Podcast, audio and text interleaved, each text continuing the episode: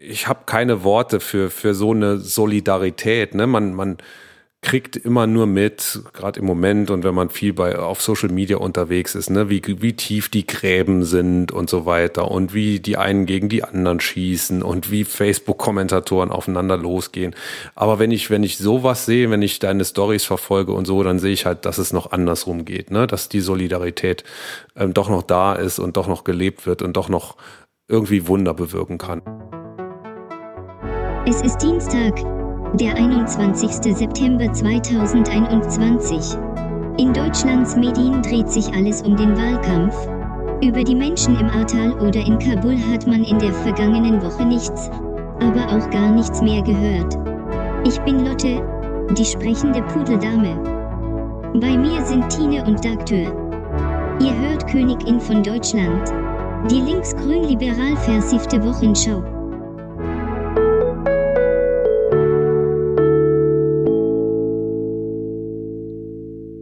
Sie macht nicht nur zwei Kreuze.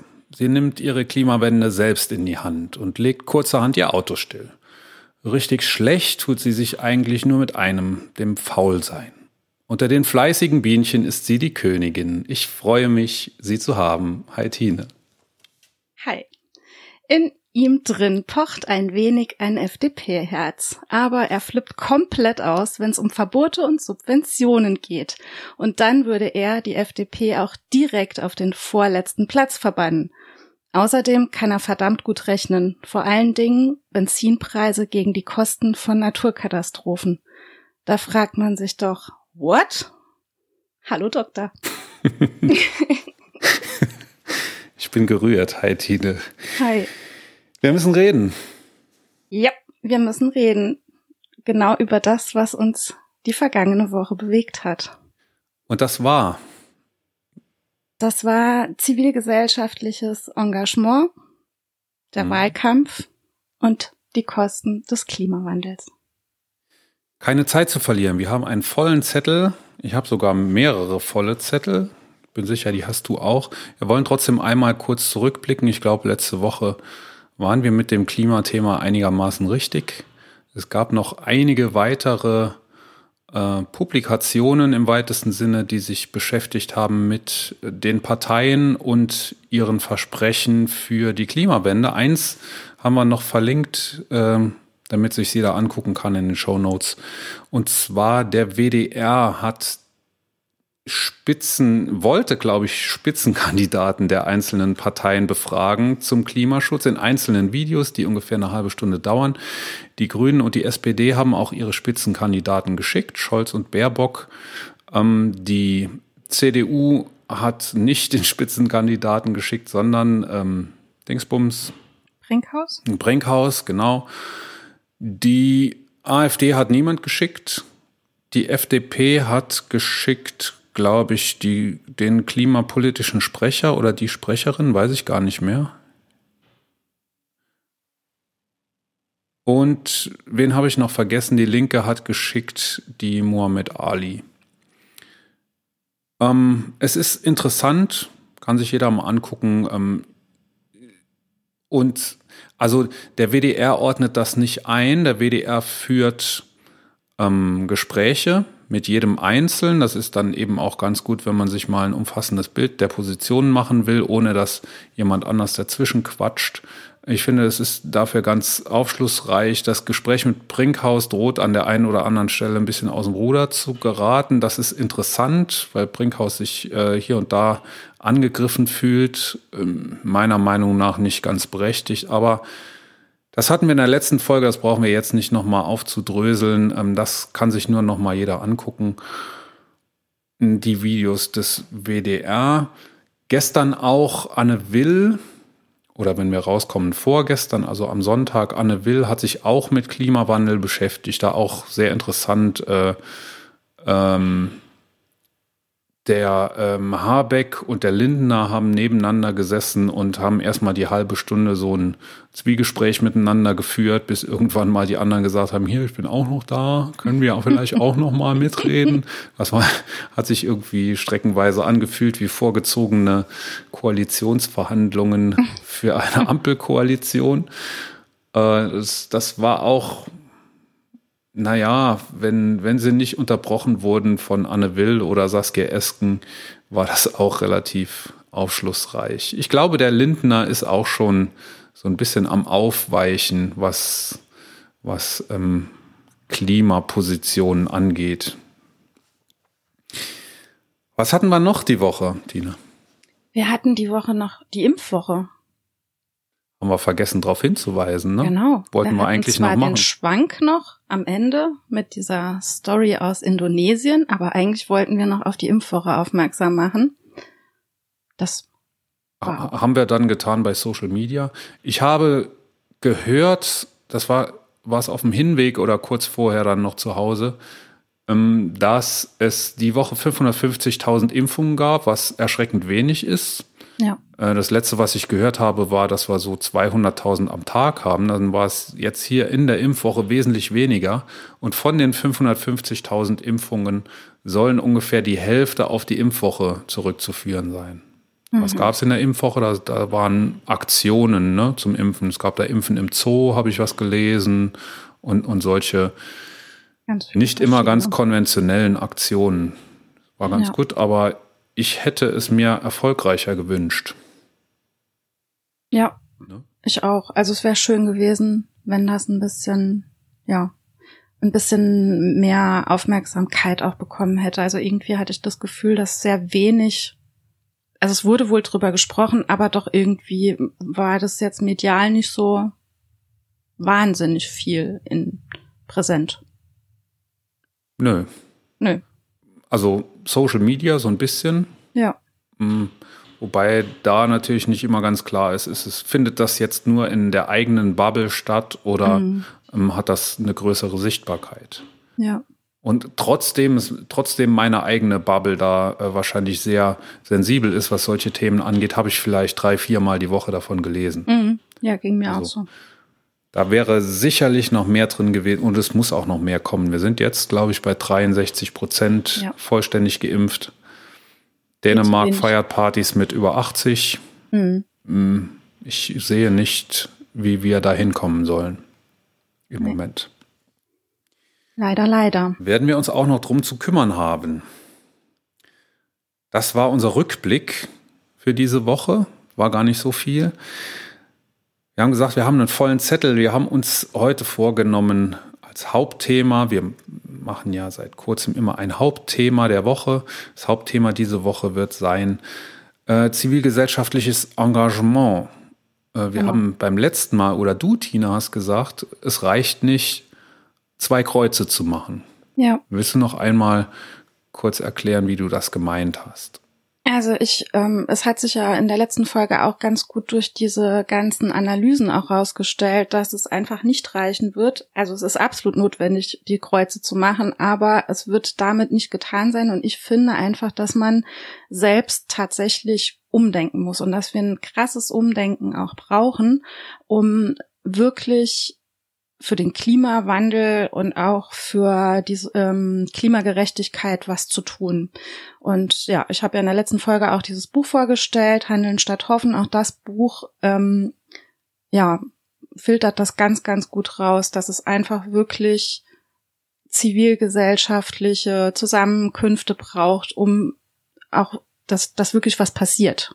Ne? Also, dass aufmerksam gemacht wird auf Missstände und das, was ins Rollen kommt.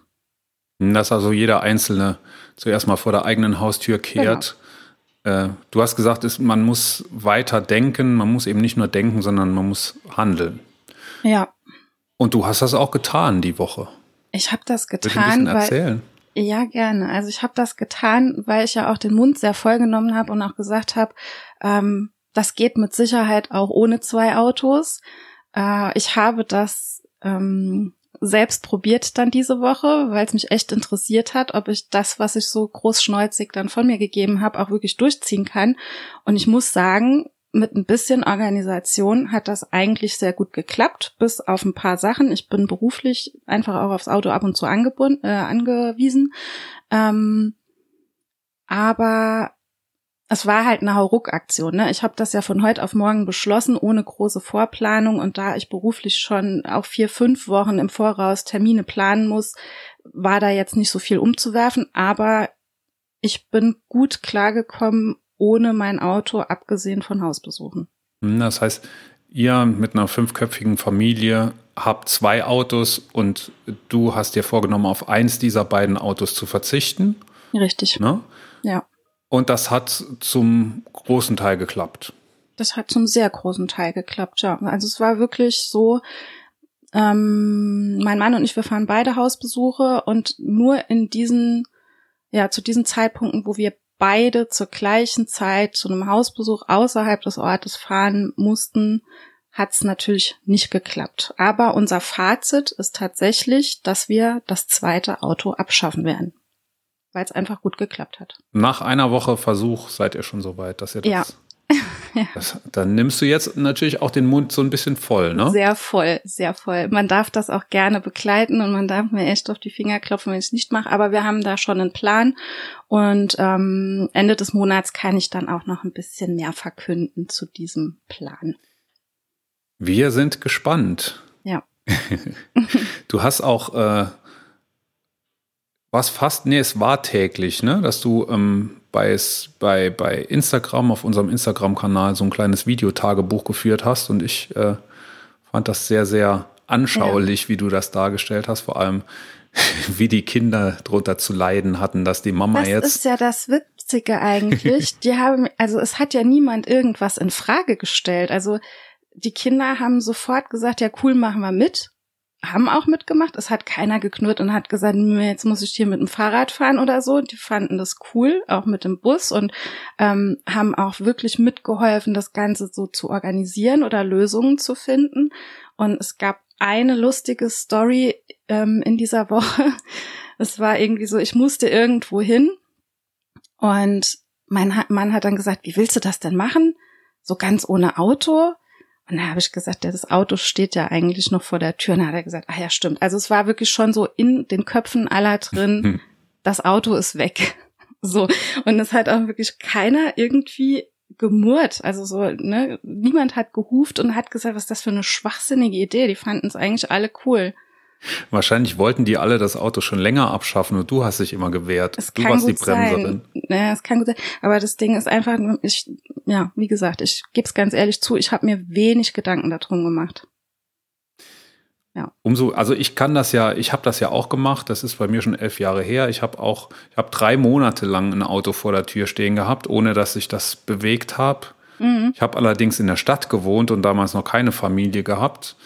Ähm, das Auto hat dann da gestanden. Als ich dann so weit war, mich davon zu trennen, ist es für die Probefahrt nicht mehr angesprungen.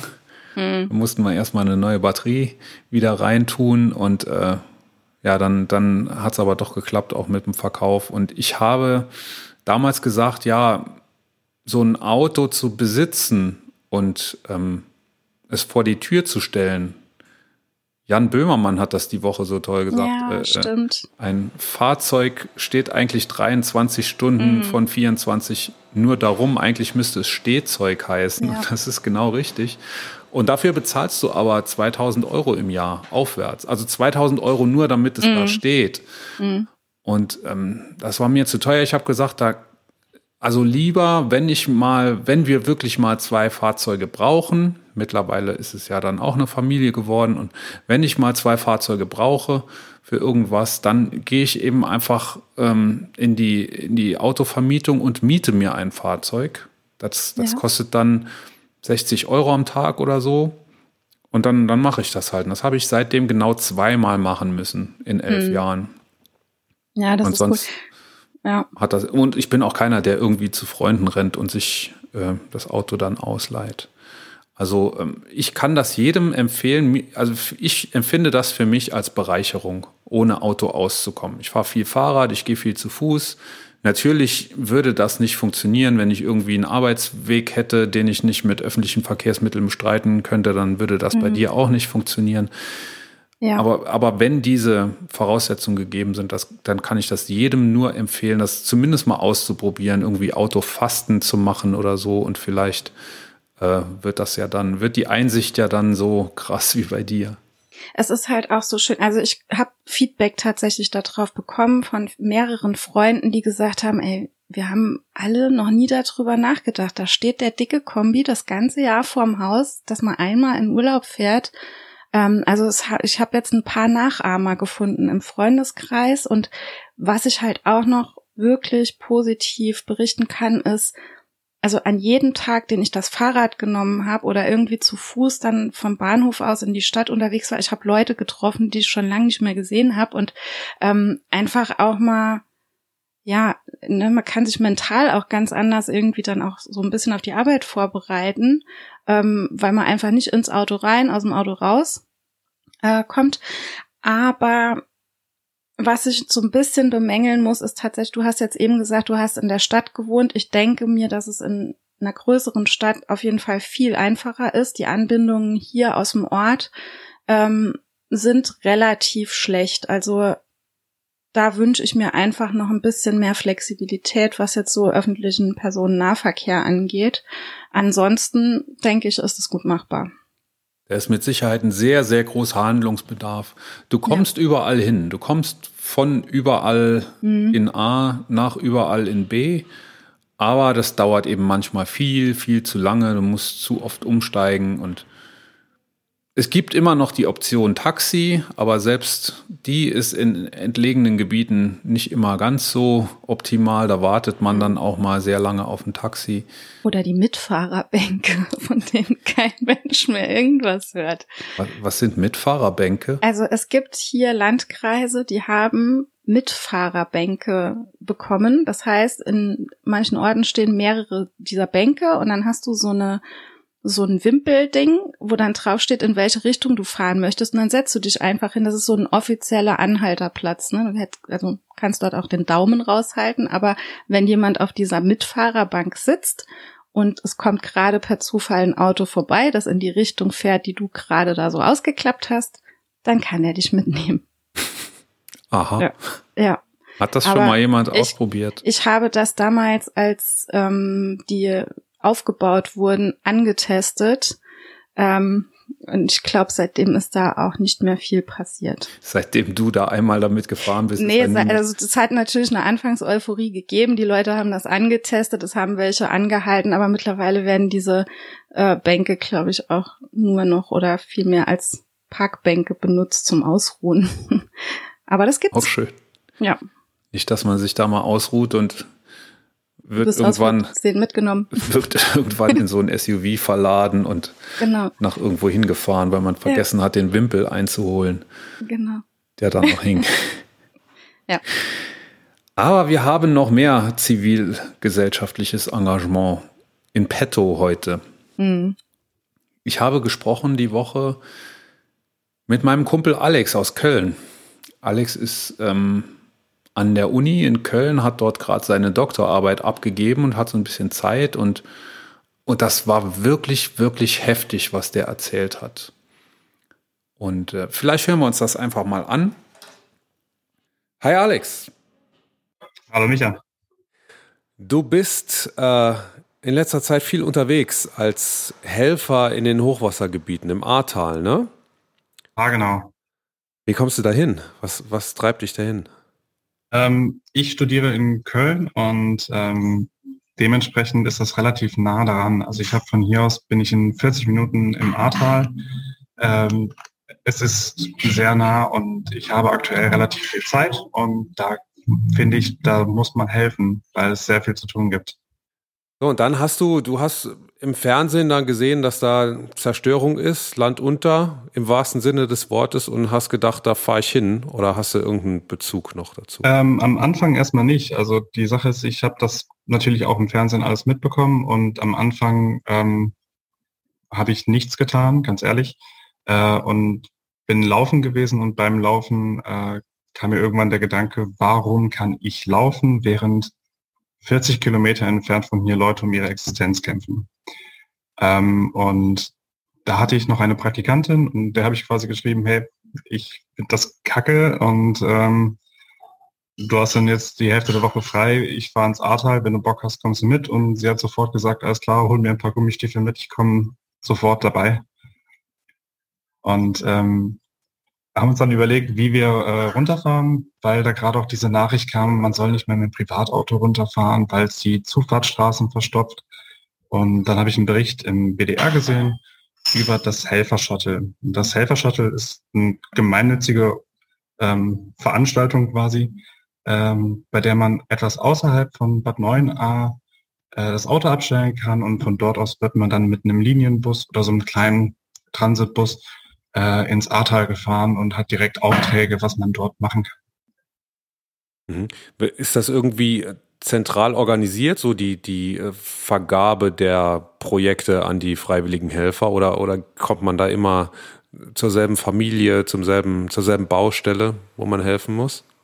Also ich bin relativ ungebunden dabei. Also ich fahre hin und lasse mich einteilen. Ich habe mein Werkzeug dabei. Ähm, die haben aber auch genug Werkzeug für alle Leute. Die haben auch Schutzausrüstung für alle da äh, und Verpflegung. Alles ist vor Ort. Ähm, ich habe nur irgendwann gedacht, ich brauche mein eigenes Werkzeug, wenn ich da immer runterfahre. Ähm, und wenn man dort ankommt, dann stehen da bereits Leute vom Helfer-Shuttle. Die haben einen Zettel in der Hand, so von wegen, wir brauchen ähm, keine Ahnung, sieben Leute, die nach Dernau fahren und dort ähm, Putz von der Wand knüppeln und ähm, dann würden die entsprechend zusammengesucht oder wenn genug Leute da sind, dann ist es auch mal äh, irgendwie 80 Leute, die dann irgendwo eine Teilstrecke der A aufräumen oder ähnliches. Mhm. Als du das erste Mal da warst, was hat dich da erwartet? Wie, wie sieht es da aus? Wie ist es da?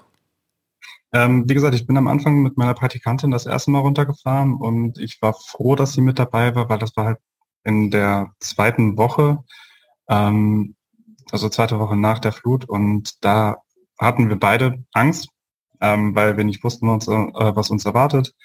Äh, man hat natürlich die ganzen Geschichten gehört mit den ganzen Todesopfern, mit den weggespülten Häusern. Ähm, und dementsprechend waren wir nervös, aber wir wollten unbedingt helfen. Und da wir beide dann uns zugesagt haben, dass wir es machen, äh, sind wir letzten Endes auch gefahren und keiner konnte zurücktreten davon.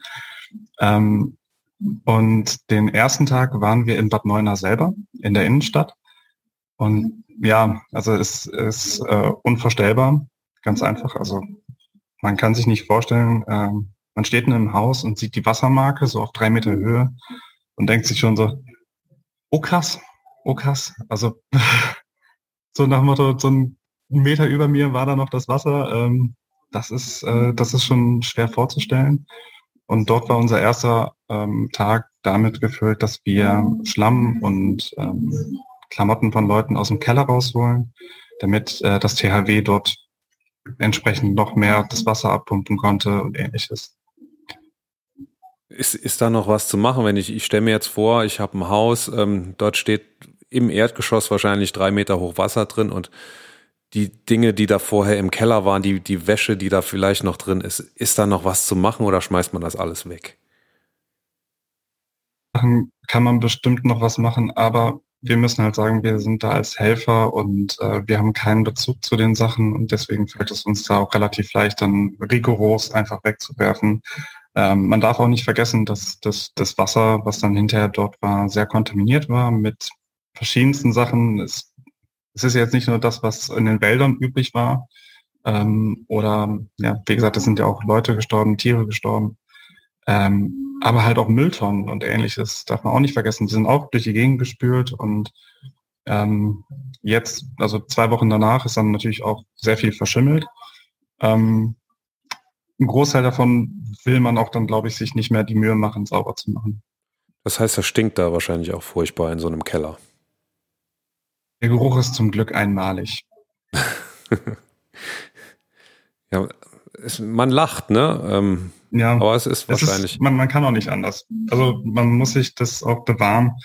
Ähm, also die Sache, also ich bin jetzt, mh, hm, keine Ahnung, wie oft mit denen runtergefahren.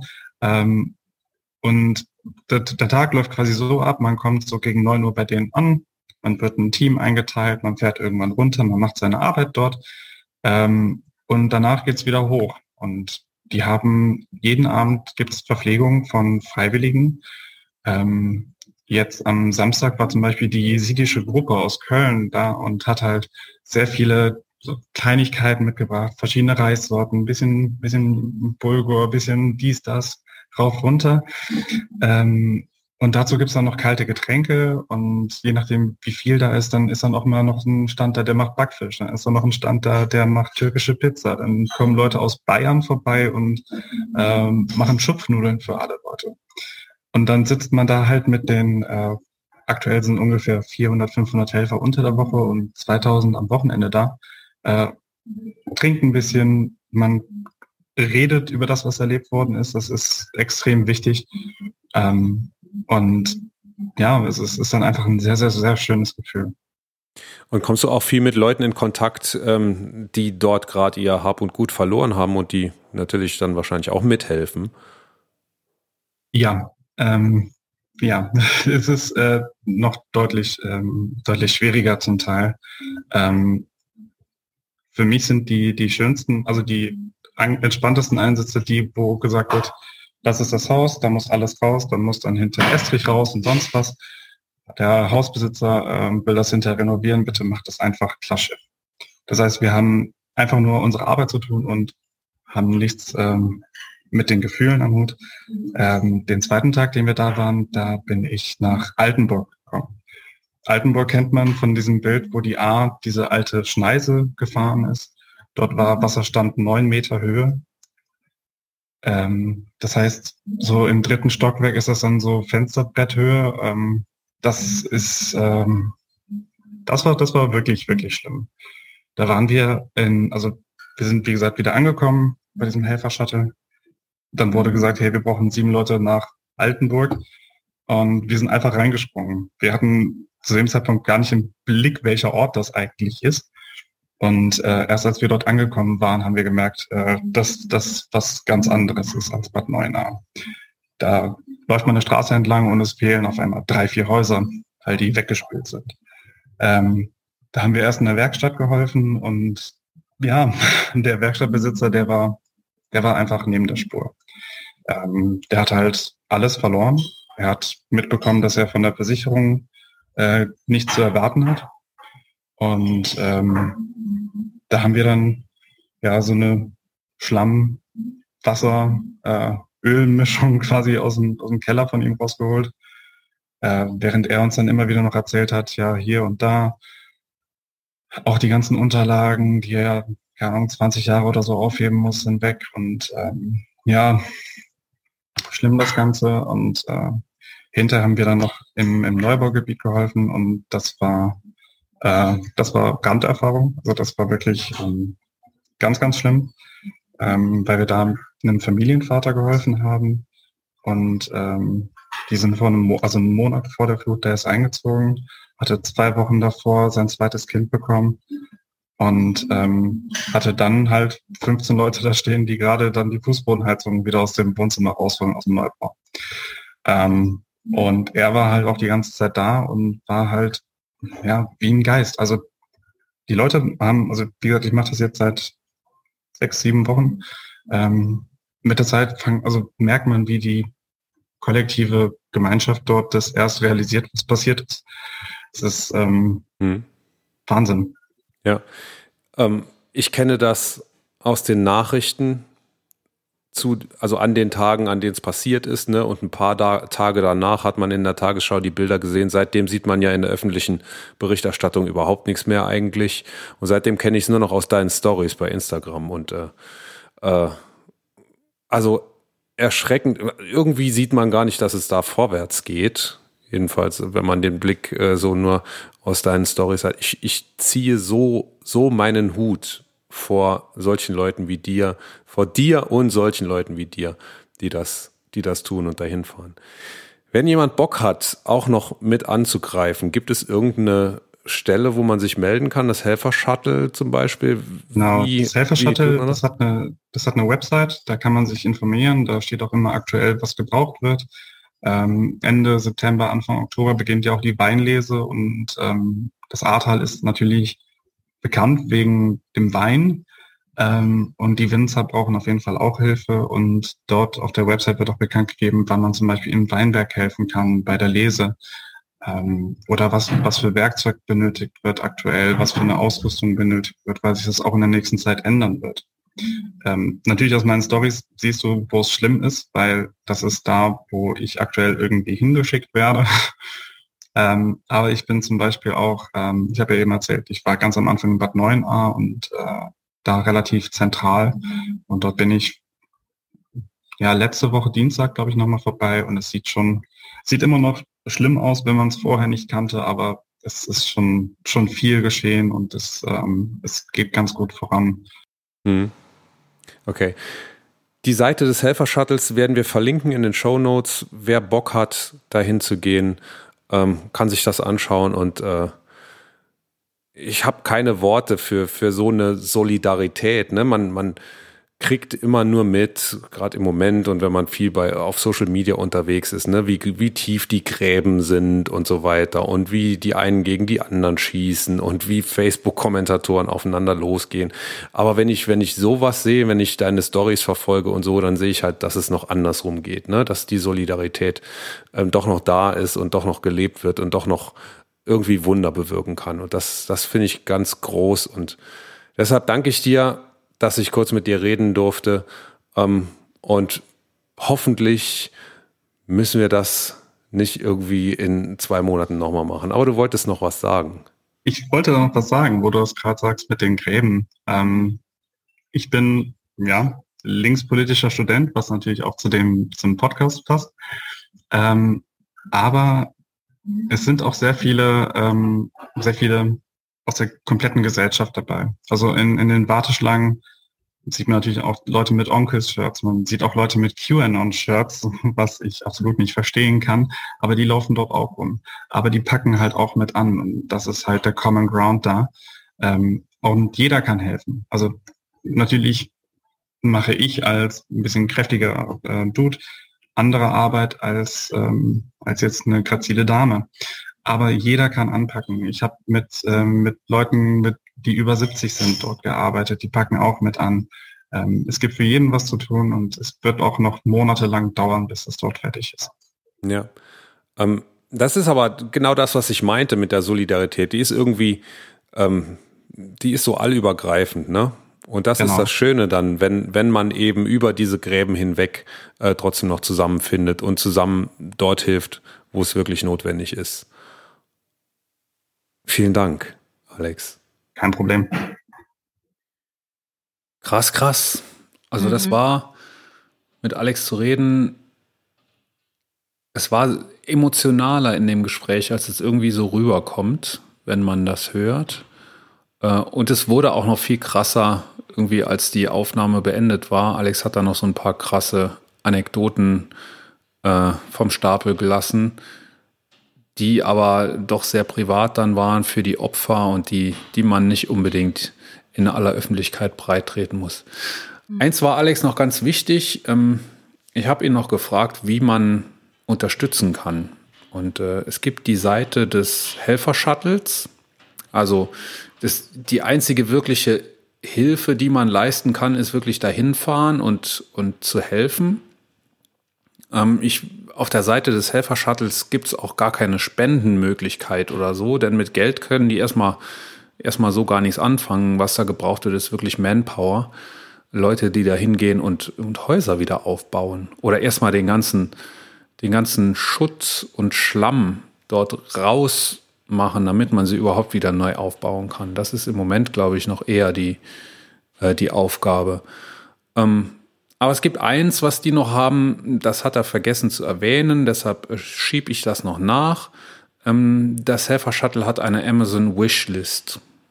Und da haben wir den Link in die Show Notes getan. Da kann jeder gucken, wer unterstützen will, der kann ähm, dort Sachen kaufen. Da, da gibt es so ganz einfache Sachen wie Kabelbinder im äh, Millionenpack oder sowas oder abgesehen Verlängerungskabel sind da drin und so. Also einfaches Werkzeug und Zubehör, was man braucht, wenn man da unten ist. Das haben die in die Wishlist getan. Und wer, so wie wir, es zu weit hat, da regelmäßig hinzufahren, der kann auf die Art und Weise so einen, so einen kleinen Beitrag leisten. Und das, dazu wollen wir euch, liebe HörerInnen, sehr, sehr herzlich ermutigen, das zu tun, denn ähm, ihr seht es am Coverbild. Das Coverbild zeigt ähm, einen kleinen Bach unten am Rand, der, ähm, ich glaube, sechs Meter angewachsen ist. Das Bild ist aus, ähm, ich weiß gar nicht aus wo es ist, von, von wo es ist.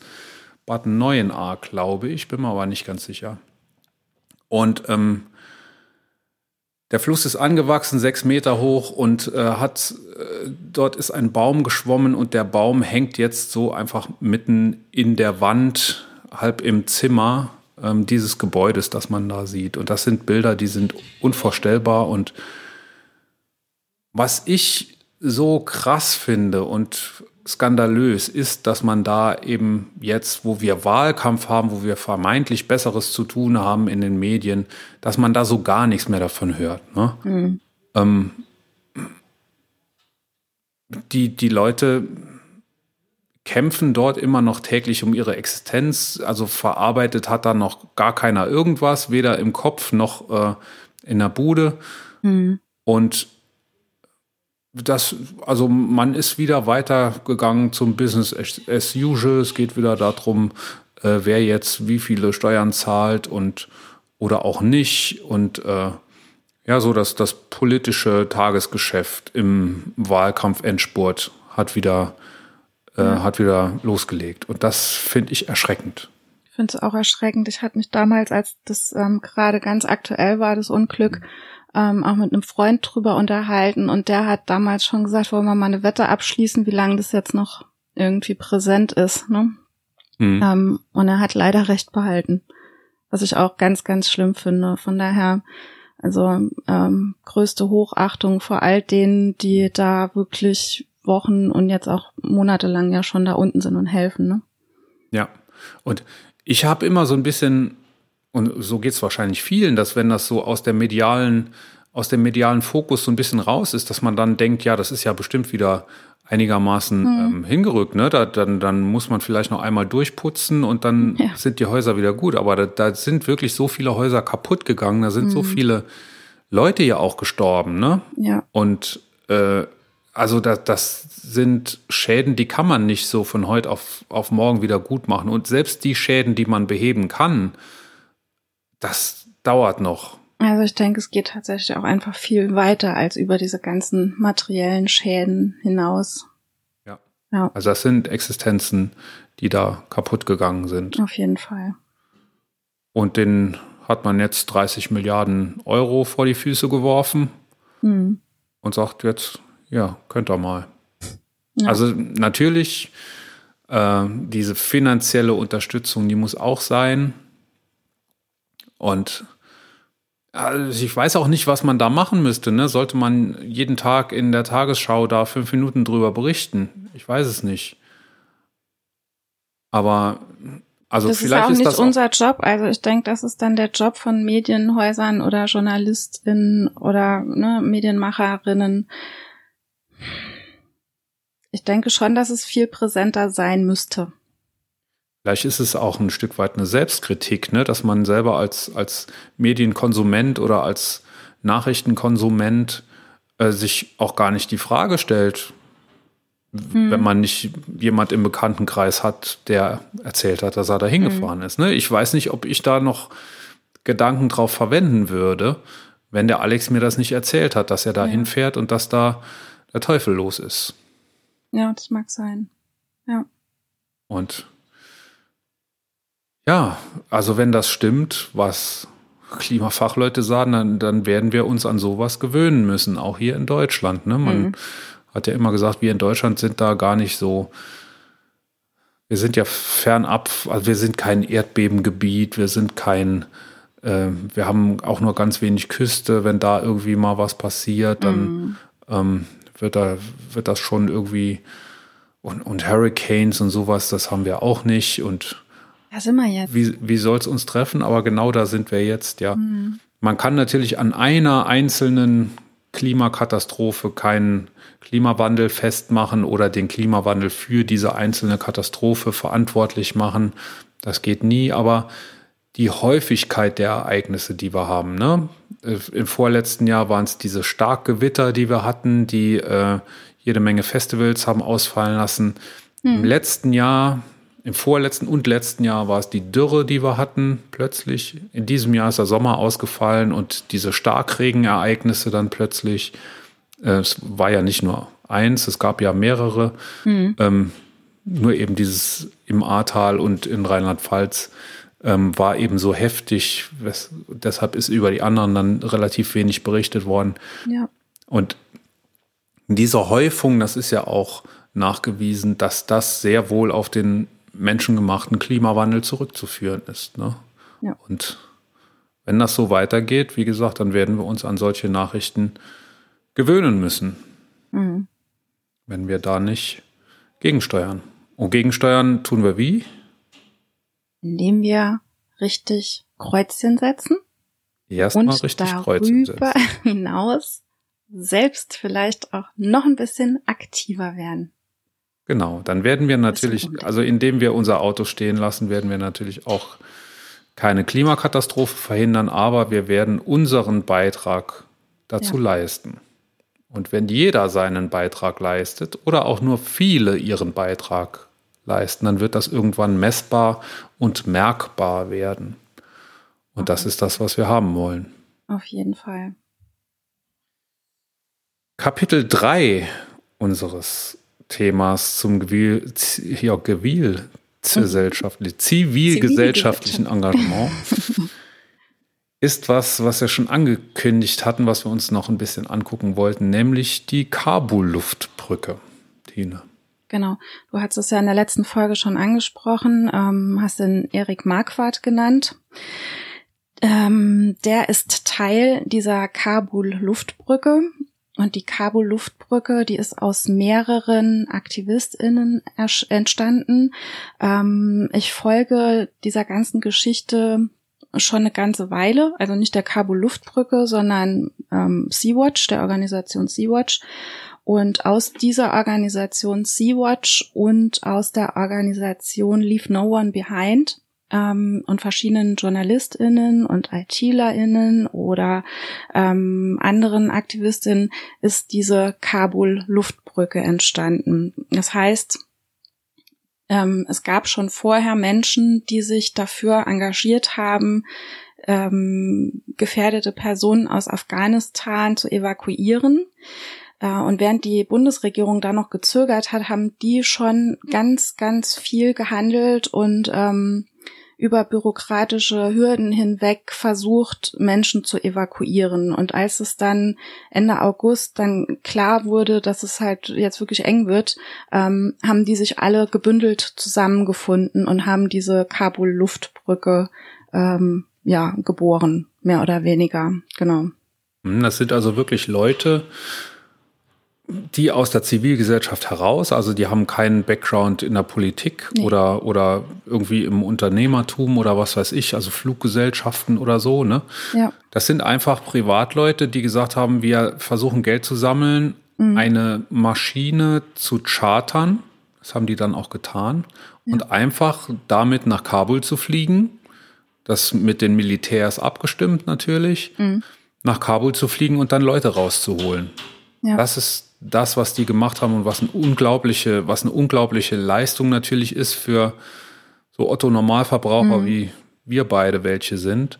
Ja. Ähm, und im, das ist auch das, ne, bevor wir das nachher vergessen, steht hier ganz groß auf meinem Zettel, wie mach, was macht die Kabul-Luftbrücke und wie kann man sie unterstützen? Die Kabul-Luftbrücke kann man nämlich tatsächlich auch ganz einfach finanziell unterstützen, mhm. denn ähm, Flugzeuge zu chartern kostet erstmal viel Geld. Ja. Und ich glaube, das ist auch das, das, die größte Ressource, auf die diese Leute angewiesen sind. Das mhm. ist einfach Geld. Das kostet Geld. Das kostet nicht nur Manpower, sondern das kostet Geld. Und ähm, mhm. Links natürlich in den Show Notes, äh, was man da machen kann, ist, glaube ich, dann auch klar. Also es geht denen auch hauptsächlich darum, ähm, auch Menschen, die jetzt nicht auf diesen Evakuierungslisten drauf sind, das sollte vielleicht auch nochmal klar sein, ähm, auch zu evakuieren. Das sind gefährdete Menschen, darunter sind Intellektuelle, äh, Intellektuelle oder auch AktivistInnen oder Mitarbeitende von JournalistInnen, ähm, die da evakuiert werden sollen. Und das sind alles Menschen, die ansonsten keinen Platz auf diesen Evakuierungslisten bekommen würden. Ne? Und auch das Geld ähm, wird zum Beispiel nicht nur für die Charterflüge, sondern wahrscheinlich auch ähm, für Hotelzimmer, dass die Leute, die dort noch vor Ort in Afghanistan sind, einfach in sicheren Unterkünften unterkommen können. Dafür wird das Geld wahrscheinlich auch benötigt. Ne? Die sind also da sehr gut vernetzt. Das sind auch alles mhm. persönliche Kontakte, die die haben ja. auf ihren Listen. Zu denen haben die auch regelmäßig Kontakt. Ne? Es ist mhm. nicht so, dass sie die irgendwo mal irgendwo getroffen haben und jetzt versuchen, die irgendwo aufzugabeln, sondern die haben permanent Kontakt mit denen. Und ähm, sonst würde das auch gar nicht gehen. Es gibt einen sehr, sehr emotionalen Bericht auch, wie ich finde, mhm. äh, von jemand, die dabei war, Theresa Breuer, eine der Mitinitiatorinnen der Kabul-Luftbrücke, die erzählt in einem Radiobeitrag bei Deutschlandfunk Nova von dieser Evakuierung, ne? als mhm. sie das Flugzeug gechartert haben und wirklich dahin geflogen sind und ja und äh, die Leute versucht haben, zum Flughafen zu bringen über einen gescheiterten Versuch und noch einen gescheiterten mhm. Versuch und noch einen gescheiterten Versuch. Und die sind ja beim ersten Mal mussten die mit ihrer Maschine, da sind gerade die letzten Militärs evakuiert worden, die Briten mhm. waren, glaube ich, die letzten Europäer. Da ist auch die Theresa Breuer mitgeflogen und da mussten, mussten die mit einer fast leeren Maschine dann wieder abheben. Ich glaube, 18 Leute waren beim ersten ja. Versuch dann dabei. Um dann irgendwie zu erfahren, ah, da, da gibt es doch noch eine Möglichkeit und doch noch einen Slot. Und dann mhm. sind sie mhm. wieder hingeflogen und haben dann wenigstens noch 200 Leute dann in einem zweiten Flug rausgeholt. Und äh, ich krieg ja. Gänsehaut beim Erzählen. Also das ich fand es auch wahnsinnig ähm, ergreifend, was die da erzählt hat. Also jeder, der jetzt hier unseren Podcast hört und das mitbekommt, also wir verlinken das auch in den Show Notes und es ist ein absolut hörenswerter Beitrag und es ist unglaublich, was diese, ähm, was diese Leute da leisten, aus dem Boden rausgestampft. Ähm, ja, also ich krieg auch gerade Gänsehaut. Es ist einfach wirklich irre, sich das vorzustellen, wie die dahinter sind und wie die sich einsetzen und wie sie auch wirklich nicht aufgeben, wenn der, also wie du gesagt hast, der, es waren drei Versuche und drei Anläufe, die die gebraucht haben, ähm, um da irgendwie ein paar Menschen oder ein paar hundert Menschen rauszukriegen ähm, und sich da wirklich durch nix und niemanden einschüchtern lassen haben, ne, die wirklich drauf gepocht haben, wir ziehen das jetzt durch und wir bringen diese Menschen hier sicher raus. Mhm. Das ist schon krass. Also ja. Und wie es dann auch äh, im Einzelnen gelaufen ist. Ne? Mhm. Ne? Zufällig einen amerikanischen Diplomaten genau. kennengelernt ja. und der hat dann verraten von einem Geheimtor, das es gibt. Und das Codewort genannt, ja, ja. Genau, und dann äh, hat das wirklich dann über diesen Weg funktioniert. Also das, das, das ist, glaube ich, ein Zehn-Minuten-Beitrag mhm. ungefähr, ne? Und der hört sich wie ein, wie ein Krimi. Ja. Ähm, ganz, ganz großartig. Und das zeigt ja. mir aber, das zeigt mir zwei Sachen. Erstens, passend zu unserem Thema, dass man eben als Einzelner oder als Zusammenschluss von Leuten, dass man wirklich was bewegen kann, dass mhm. man nicht immer nur auf die Politik gucken muss und aber auch, wie schwierig das wirklich ist, ne? Äh, auch für die Politik. Ne? Auch die Politik hat ja, mit absolut. diesen Schwierigkeiten zu kämpfen und ich glaube, wir sollten nicht sagen, dass die Politik es nur geschafft hat, wie viel 6000 Leute da rauszuholen, sondern dass jeder dieser 6000 erstmal was Gutes ist. Auf jeden dass der Fall. da raus Auf ist. jeden ne? Fall. Ja. Ähm, und dann muss man sich natürlich auch angucken, wo hat es gehakt, wo sind Fehler passiert und äh, wo ist vielleicht noch Handlungsbedarf. Denn auch das ist eine Geschichte, die seitdem sehr, sehr wenig Beachtung in den Medien findet. Ne? Mhm. Äh, in Kabul ist die Situation kein bisschen besser seitdem. Es gibt immer noch Tausende, Zehntausende von Menschen, die raus wollen. Es gibt übrigens auch andere Orte ähm, als den Flughafen von Kabul. Die, die Grenzen Afghanistans sind genauso überlaufen und dort gibt es genauso Checkpoints, die überwunden werden ja. müssen für Leute, die vielleicht raus wollen. Und dort gibt es genauso ein Gedränge, sogar noch schlimmer, wenn mhm. man den, den Bildern auf Twitter Glauben schenken darf. Ähm, ist auch so ein, so ein Punkt, wo eben die Medien sehr starken Fokus irgendwo hin hatten, nämlich auf den Flughafen von Kabul. Und der mhm. Fokus ist jetzt weg. Und ich glaube, es in einem Triell wurde mal so ein bisschen Afghanistan und Kabul mhm. thematisiert, aber auch dann eher, welche Fehler wer in der Vergangenheit gemacht hat, anstatt zu gucken, da sind immer noch so viele Leute drin, wie kriegen wir die da raus? Da heißt es immer, wir müssen da reden. Ja, es ist zu langsam einfach. Also es läuft wirklich zu langsam, auch wenn man sich so die ähm, die Pressekonferenzen anguckt, guckt die Bundespressekonferenz äh, und dann auch wirklich irgendwie nur so ein schwammiges Hin- und Hergeschiebe von ähm, äh, vom BMI zum Auswärtigen Amt und wieder zurück und die, ja, das können die nennen und das können die nennen und irgendwie da so gar nichts Konkretes bei rumkommt und dann auf der anderen Seite diese Gruppe von jungen Menschen sieht, die für Kabel Luftbrücke da wirklich Dampf machen und da auch, man kann das so sagen, die setzen ihr Leben aufs Spiel für andere Menschen, ne? Und ja, und dann sieht man in so einer Rec-PK halt, ähm, äh, ja, nur Fragezeichen in den Augen und ja, das müssen wir jetzt mal noch abwarten und dann müssen wir hier noch warten und das ist nur, es gibt nur noch eine kleine Verzögerung. Das ist halt zu wenig. Du hast uns ähm, den YouTube-Link in unser Vorbereitungsdokument gestellt. Ich habe mir die Pressekonferenz angeguckt und habe dann auch wieder gedacht, ja, Wahlkampf, ne? Es gibt da genau. zwei Ministerien äh, aus unterschiedlichen Lagern. Äh, die müssten miteinander reden mhm. und äh, das miteinander auf den Weg bringen. Tun sie ja. aber gerade nicht. Nee. Ne? Nämlich Außen- und Verteidigungs wäre das ja. Ja, es wird dann natürlich über Geld gesprochen, das dahin geschickt wird, das dann helfen soll. Und ähm, es gibt jetzt auch die Möglichkeit für die Bundesregierung natürlich den ähm, Flughafen in Usbekistan, den Flughafen Taschkent zu nutzen. Aber ähm, das ist natürlich auch mit Auflagen verbunden.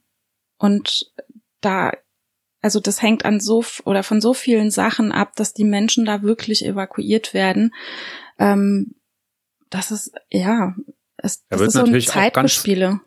Da wird ganz knallharte Innenpolitik natürlich auch gemacht. Ja. Ne? Äh, ja. In Usbekistan sagt man, ihr könnt hier unseren größten Flughafen benutzen, ein ganzes Terminal. Genau. Äh, dort dürft ihr 600 Flüchtlinge gleichzeitig ähm, da haben, keinen ja. mehr. Aber 600, ich denke, mit 600 kann man schon ganz gut arbeiten. Das sind schon zwei Maschinen voll mindestens, wenn es große sind. Mhm. Und ähm, dafür nimmt er die aber alle wieder mit. Genau, innerhalb von sechs Stunden uns, müssen die weg. Ne? Ja, genau. Ja. Äh, das ist ja. der Deal, den man da macht. Und das ist ein, wenn man wirklich mal drüber nachdenkt, dass es da um Menschen geht, ist das natürlich ein sehr schmutziger Deal. Aber Wahnsinn, das ist ja. eben der Strohhalm. Äh, und, und ohne das wäre es auch nicht möglich gewesen, ne? Mhm. Überhaupt ja, mal Menschen rauszuholen. Ja, klar. Äh, das ist wirklich schmutzige Politik. Auf jeden Fall. Und, und, harte Politik. Also ich bin froh, dass ich nicht in einer Position bin, in der ich solche Entscheidungen mhm. treffen muss. Mhm. Ja, ja. Auch, auch reden wir jetzt mit Taliban oder reden wir nicht mit Taliban. Ähm, ja. Rambo ist mittlerweile zu alt, den können wir nicht hinschicken, die Leute da rauszuholen. Ja. Aber ja. Der wird es bestimmt machen. Mhm. Sehr gute Zusammenfassung der Lage, wo es da so, wo es hauptsächlich klemmt ja. ist bei t-online.de. T-Online ist ein Portal, dem ich am Anfang sehr wenig Vertrauen geschenkt habe, aber ich habe da sehr, sehr viele gute Sachen schon gelesen und ähm, ja, haben sie sehr gut zusammengetragen, wo die Probleme sind. Ne? Schon allein, dass es am Anfang hieß, es gibt Listen von mhm. Leuten und die Familien dieser Leute, die nehmen wir natürlich mit. Ne? Ja. Aber das deutsche Verständnis von Familie oder die deutsche Definition von Familie ist was vollkommen anderes wie das afghanische Verständnis von Familie. Dort mhm. gibt es Großfamilien, dort gibt es auch, äh, wie war das, dass unverheiratete Töchter natürlich auch mit wem leben die zusammen? Mit ihren Brüdern, also die Schwestern mit ihren leben Brüdern mit ihren Brüdern im Haushalt. Zusammen. Genau. genau. Das ja. hat man, glaube ich, mittlerweile nachgebessert, dass, mhm. dass die dann auch mit rausgeholt wurden um eben zu verhindern, dass sie zwangsverheiratet werden unter ja. den Taliban. Ja. Ähm, wie gesagt, auch sehr, sehr, also wer sich informieren will, wie jetzt im Moment die Lage ist und wo der Schuh am meisten drückt, dem sei dieses, dieser Bericht von T-Online ans Herz gelegt, wird auch alles verlinkt. Mhm. Und dann gibt es natürlich einen, er ist gar kein Journalist, er ist Politiker, er ist Grüner im Europaparlament, mhm. der sich da, finde ich und findest du auch, ja. glaube ich, äh, der sich besonders verdient macht. Wer ist denn das? Das ist Erik Marquardt, hatten wir ja eben schon angesprochen kurz. Ähm, der hat jetzt auch vor kurzem ein Video veröffentlicht, um mal so ein bisschen ähm, über die Lage in Afghanistan zu sprechen und auch anzuprangern, wie die Politik, er sagt, ähm, dieses ganze Problem verschleppt während des Wahlkampfs. Ja, und genau das, da, was wir gesagt haben, ne? Ja, genau. Und er ist ja auch echt ziemlich wütend. Das Video packen wir auch in die Show Notes rein. Und das ist auch kein Unbekannter. Also Erik Marquardt, der war auch schon in Moria vor Ort und der setzt sich da auch ein und er ist natürlich auch mit ähm, in der Kabul-Luftbrücke dabei. Ja. Mhm. Wobei ich gar nicht so ganz verstanden habe, wie aktiv er da ist. Ich glaube, der ist mehr so das Sprachrohr mhm. und der ja. Und der Mensch im ne? Europaparlament ne? eben einfach auch. Ne? Ja, das, das kommt, obwohl ich gar nicht weiß, ob der viel im Parlament ist. Er kommt mir eher so vor, als wenn der so ein Krisenregionshopper ist. Ne? Mhm. Der ist ja wirklich mhm. überall da, ja. wo, wo ja. der, wo der Schuh drückt. Ja. Und finde ich ganz großartig. Also erstens merkst du ihm, wenn du ihm bei Twitter folgst oder so, du merkst ihm nicht an, dass er Politiker ist. Mhm. Also vielleicht schon, dass er Politiker ist, aber nicht, dass er Parteipolitiker ist. Ne? Ja, das stimmt.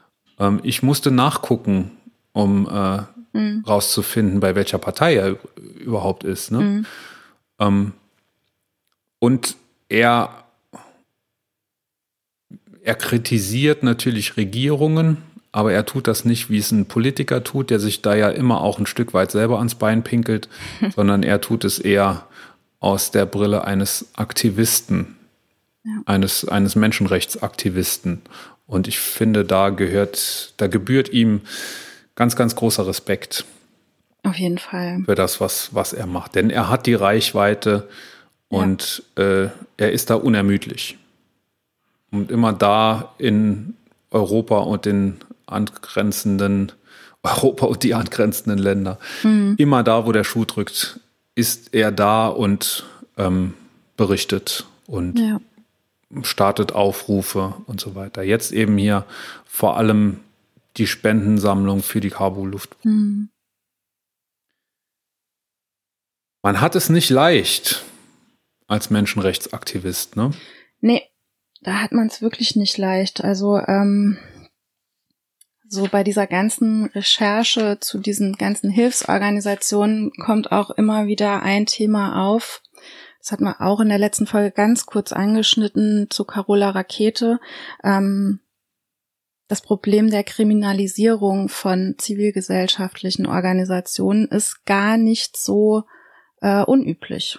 Also das sind keine Einzelfälle, dass da ähm, AktivistInnen irgendwie verurteilt werden und behandelt werden wie Schwerverbrecher, ne?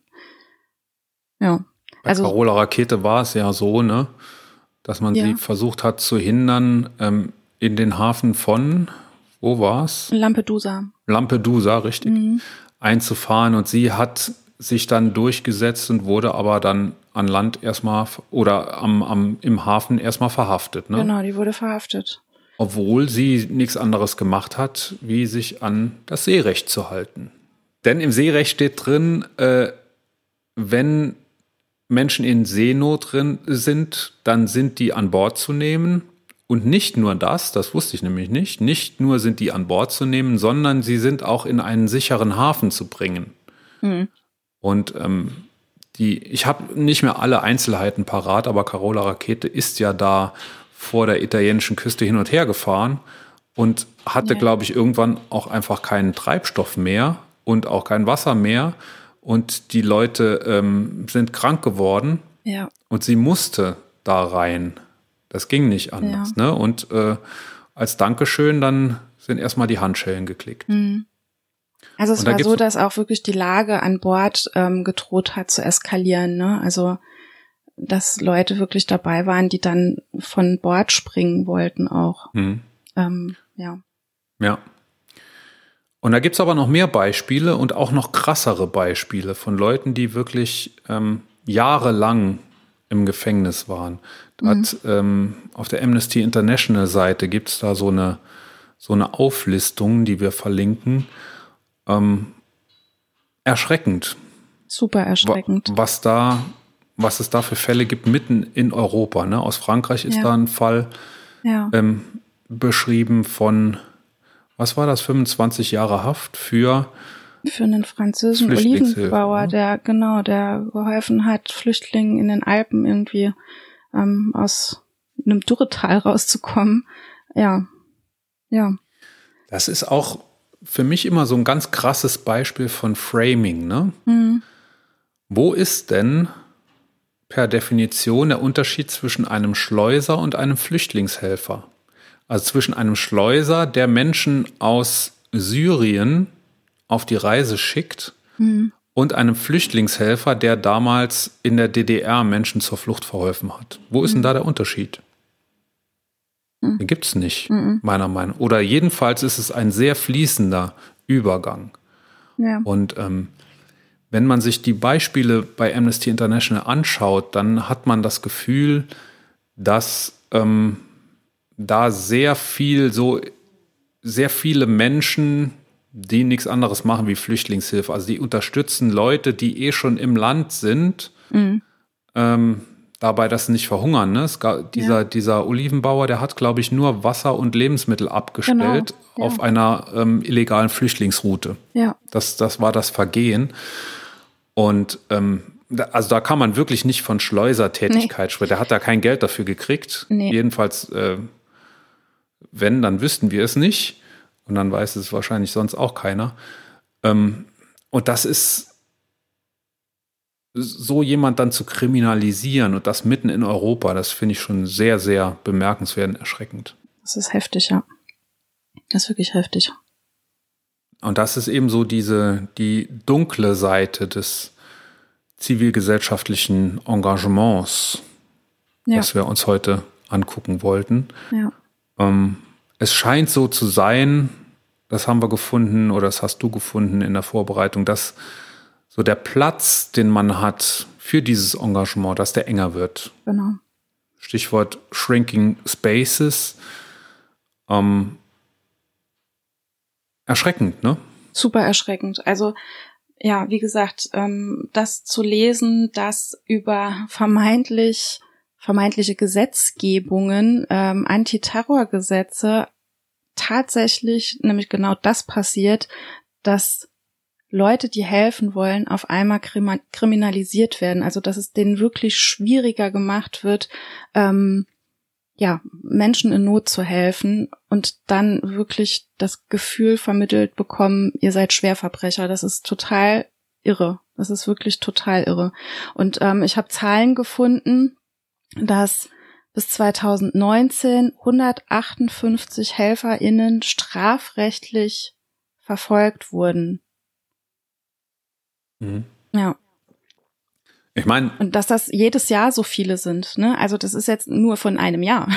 Die ach so, Zahl. ach so. Ja, ja, das ist die Zahl von einem Jahr. Und ähm, dass das jedes Jahr so ja zwischen 100 und 200 äh, HelferInnen sind. Viele auch natürlich in ähm, ja, lateinamerikanischen Gegenden. Ähm, aber es sind keine Einzelfälle. Also Carola Rakete ist kein Einzelfall. Ne? Mhm. Und auch dieser französische Olivenbauer ist kein Einzelfall. Mhm. Wir ziehen unseren Hut. Auf jeden Fall. Das ist, glaube ich, das, was wir machen können. Und wir können drüber reden hier in unserer bescheidenen Öffentlichkeit. Wir können euch, liebe HörerInnen, beten, dass ihr drüber redet. Und auf diese Art und Weise versuchen wir dann alle unseren Teil dazu beizutragen, das, und das ist ja das Thema hier unserer Sendung, unseren Teil dazu beizutragen, die Welt zu einer besseren Welt zu machen. Zumindest so weit, wie wir das selber beeinflussen können. Wir wollen dann nicht immer nach der Politik rufen. Wir wollen erstmal gucken, was wir selber machen können. Mhm. Und vielleicht auch mal ein bisschen weiter zu gucken als das, was so die Schlagzeilen liefern. Hm. Hm. So, und jetzt, wo wir uns das alles angeguckt haben, richten wir unseren Blick trotzdem noch auf den Wahlkampf, denn oh nächste yeah. Woche ist Bundestagswahl. Es ist nicht mehr lange. Richtig. Was gab es alles diese Woche? Was gab es für Skandälchen und ja. Anekdötchen diese Woche?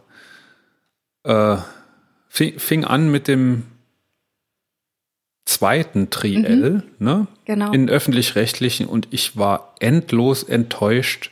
Ich bin ein großer Verfechter der öffentlich-rechtlichen Medien, aber was die abgeliefert haben bei diesem Triell war unter aller Kanone.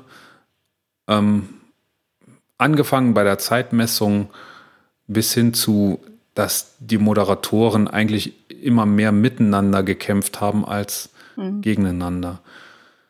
Das war zum Beispiel gestern viel, viel besser. Gestern war das dritte Triell am Sonntag äh, bei Pro7 und Sat1.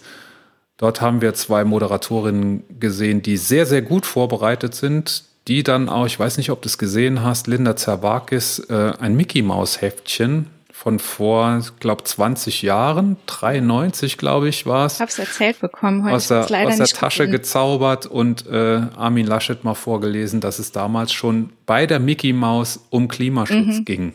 Ja, ja, wurde mir erzählt. Ja. Ich habe es leider noch nicht gesehen. Ich wollte es heute noch nachholen. Ja. So, das sind man kann jetzt den, den öffentlich-rechtlichen Medien zugute halten, dass, dass sie äh, Linda Zerwakis zu das gemacht haben mögen, was sie heute ist, aber äh, offensichtlich ja. haben sie es nicht auf die Kette gekriegt, das auch in einer eigenen Sendung so umzusetzen, mhm. trotz Maybrit Illner. Ganz, ganz furchtbar. Und ich habe schon gleich gesagt, dass das mit der Zeitmessung nicht sein kann. Als irgendwann nachdem äh, bekannt geworden ist, dass die Uhr weiter lief bei, bei Olaf Scholz, als man dann irgendwann gesagt hat, so jetzt gehen die Uhren aber wieder und wir haben ein ausgeglichenes Zeitkonto bei allen dreien, da habe ich gesagt, das kann nicht sein. Die ja. Annalena Baerbock ist zu dem Zeitpunkt noch gar nicht zu Wort gekommen. Das war nachher ein bisschen besser, aber zu dem Zeitpunkt hatte sie fast noch nichts gesagt. Hm. Was gab es noch? Es gab eine Razzia, die ist schon ein bisschen länger her. Ja. Zwei Wochen, glaube ich, in der vorletzten Woche äh, war die Razzia oder sogar schon eine Woche her. Und da äh, gibt es aber so ein paar Ungereimtheiten seitdem. Es sieht fast ein bisschen so aus, als wollte man Olaf Scholz da noch vor der Wahl eine reindrücken. Das mhm. sind natürlich absolute Spekulationen. Wir wissen nicht, wie es wirklich ist.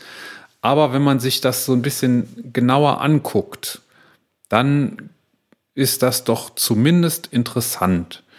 Also, was ist passiert? Es gab eine Razzia im Bundesfinanzministerium und im Bundesjustizministerium gleichzeitig, beides SPD-geführte Ministerien, wegen ein paar Millionen, die dort wohl bei der FIU abhanden gekommen sind. Die FIU Financial Intelligence Unit heißt das, glaube ich. Also eine Stelle, die früher im Justizministerium untergekommen war und jetzt am Finanzministerium angegliedert ist und die sich um ähm, Schwarzgeld kümmert, also um die Aufdeckung von Schwarzgeldvergehen. Und da ist wohl irgendein Vergehen nicht so ganz richtig aufgeklärt worden. Es geht da um ein paar Millionen Euro. Ganz genau weiß man das nicht, weil es nicht öffentlich ist. Und da stand der Verdacht der äh, irgendeiner Art von Korruption soll da passiert sein. Und dann hat man zuerst bei den Ministerien angefragt, ob die, ähm, also die Staatsanwaltschaft in Osnabrück, die ist dafür zuständig, die hat angefragt bei den Ministerien, ob die Ministerien ähm, Dokumente zur Verfügung stellen können. Die Ministerien haben gesagt, das tun wir gerne, allerdings müssen wir da den Dienstweg einhalten. Und dann hat die Staatsanwaltschaft gesagt, nö, Dienstweg wollen wir nicht, wir fahren da direkt hin und durchsuchen denen die Räume. Das ist dann auch passiert. Und dazu gab es eine Pressemitteilung des, der Staatsanwaltschaft in Osnabrück und in dieser Pressemitteilung steht drin, dass bei dieser Untersuchung ähm, Fehler aufgedeckt werden sollen, die in den Ministerien passiert sind und Verantwortlichkeiten bis in die Ministeriumsspitzen hin geklärt werden sollen. Also im Zweifel auch bis hin zu Olaf Scholz. Mhm. Und diese Pressemitteilung ist dann natürlich durch die Presse und durch die Medien gegangen und jeder hat äh, das so verkürzt in der Schlagzeile Razzia bei Olaf Scholz. Nun ist es jedoch so, dass das die Pressemitteilung war und in dem Durchsuchungsbeschluss steht was ganz anderes drin. Der Durchsuchungsbeschluss, den die da hatten, die Ermittler, fußt nämlich auf Paragraph 103 der Strafprozessordnung. Paragraph 3 der Strafprozessordnung sagt, dass Durchsuchungen ähm, zur Beweissicherung gemacht werden dürfen bei Leuten, die Zeugen einer Straftat sein könnten. Die Zeugen einer Straftat sein könnten. Wenn jemand Beschuldigter einer Straftat ist, dann muss nach Paragraph 102 der Strafprozessordnung durchsucht werden. Hier steht aber 103 der Strafprozessordnung, also die Leute, bei denen durchsucht wurde in den Ministerien, werden als Zeugen gewertet. Und dort sollte Material sichergestellt werden. Das war auch so, die haben auch kooperiert, da wurde auch gar nichts mitgenommen. Da sind zwei Ermittler in Zivil hin sind da rein, haben gesagt, dürfen wir mal bei Ihnen ins E-Mail-Postfach reingucken und dann haben die da reingeguckt und dann war es auch gut. Sonst haben die da gar nichts gemacht. Ne? Mhm. Und aufgrund dieser Pressemitteilung der Staatsanwaltschaft Osnabrück ist es so rübergekommen, als wenn die jetzt dem Scholz das Ministerium auf den Kopf gestellt hätten, weil der ja bestimmt irgendwie Dreck am Stecken hat. Ja, ne? So hat es zumindest gelesen, ja. Genau. Hat er ja auch mit Sicherheit, aber das ist eine andere Baustelle. Ja. Ne? Also das ist dann Wirecard, wo er sich an nichts mehr erinnern kann und so. Immer gerade dann, wenn es interessant wird, mhm. kann er sich da an nichts erinnern. Also das ist eine ganz andere Baustelle. Hier sprechen wir über die über irgend so eine kleine Abteilung, die sich über Schwarzgeld kümmert, früher mal im Justizministerium angegliedert war, jetzt im Finanzministerium angegliedert war. So, und wenn man sich jetzt anguckt, wer da die handelnden Personen sind, dann ist doch interessant, dass der Chef der Osnabrücker Staatsanwaltschaft ein strammer CDU-Mann ist. Bernhard Südbeck heißt er, der ist schon aufgefallen, zum Beispiel einmal da, also er nimmt es nicht immer ganz so genau mit den Spielregeln, der hat auch schon mal eine anonyme Anzeige, eine anonyme Strafanzeige gestellt, damit er selber ermitteln kann. Denn der Staatsanwaltschaft darf ja nicht von sich aus ermitteln.